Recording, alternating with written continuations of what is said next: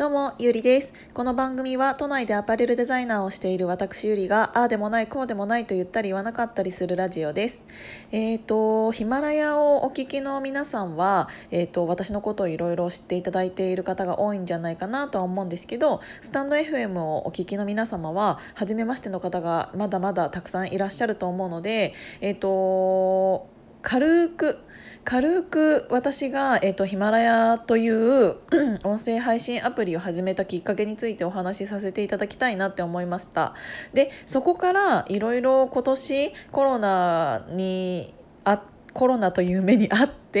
いろいろ始めたことがあったのでそれを始めた理由とかをお話しさせていただきたいなって思いました、えーと、スタンド FM をお聞きの皆様は、えーと、2日前から私がスタイフ自体をやり始めたので、えーと、ほとんど初めての話になると思うんですけどよろしくお願いします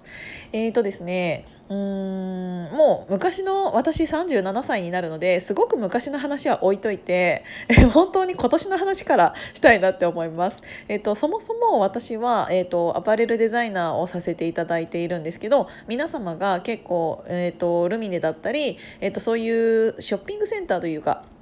に入っているよく知っているブランドさんがあると思うんですけどそのブランドさんに洋服を提供する立場として私は繊維商社に、えーと、フリーランスとして働いているデザイナーになります。どういうことをしているかって言ったら、えーと、アパレルのメーカーさんそういう皆さんが知っているブランドさん向けに、えーと来年はこういう生地が流行りますよとかこういう素材がいいと思います。こういう色がいいと思います。こういう形が去年売れたから今年はこういうバージョンでどうどうでしょうかとかそういうのをブランドさん向けに提案させていただいてそこから、えーと、ブランドさんと一緒に洋服を作っていくみたいな感じなんですよね。でその叩き台みたいなものを、えーと、自分の展示会を、えーと、させていただいて、えー、とそういうお客さんが来ていただいて、えー、とどんそういうブランドの名前として 各ブランドに、えー、と商品が展開されていくっていう形になります。なのでデザインだけじゃなくってその商品を作作って納品するところまでっていうのを、えーと、私はさせていただいているので、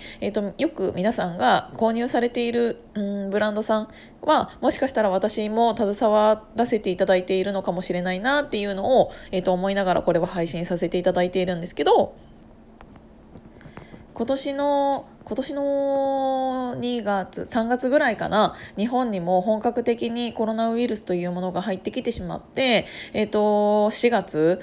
だんだんやばいぞってなってきてゴールデンウィークなんて正直なかったじゃないですか。でそれのタイミングで私は、えーと、オンラインサロンの西野昭弘エンタメ研究所っていうのに入らせていただいたんですね。それは月額1000円のキンコンの西野さんがやられている、えーと、オンラインサロンなんですけどその時まだ、えーと、サロンメンバーというのは、えー、と3万5千人ぐらいだったかな。で、えー、と西野さんがやっている Voicy っていうう音声配信があると思うんですけどその音声配信に関してはもうちょっと前からきいろいろ聞いてたんですね。で、えーと、彼がお話しする内容っていうのが、えーと、やっぱりこれからの国のあり国の在り方って言ったらなんかちょっと政治的になってしまうかもしれないんだけどそういうコロナでみんなが困っている時代に彼はずっと前を向いていたんですよねそのボイシー音声配信っていうボイシーを聞いて。で、うんとある日もう自分のオンラインサロンメンバーはこうやって助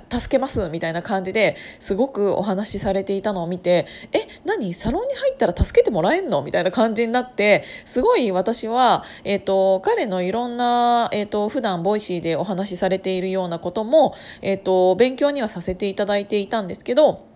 なんかやっぱり自分の仕事もね、えーと、6月なんて、えーと、ロックダウンじゃなくてなんだっけ緊急事態宣言っていうものが、えーと、と東京、まあ、東京っていうか全国にも出たから、えっ、とやっぱりショッピングなんて皆さんできなかったじゃないですか。で今後どう自分の仕事がどうなるかっていうのもわからない時に洋服なんて着るかみたいな。洋服なんて本当にみんなこれから買ってくれるのかなっていうのとかもすごくあって。で私は、えーと、フリーランスで働いているので、えーと、ほぼほぼあれですよね、うんと、マージンというか、えー、とそういう契約になっているから、えー、と洋服が売れないと私もお仕事にならないし今後が不安だだなっていうのもあってでそんな中、えーと、西野さんが、えーと、自分のオンラインサロンメンバーだけでも、えーと、どうにか助けたいっていうことで Facebook 上で、えー、と直接、うん、サロンメンバーさんが他のサロンメンバーさんに向けて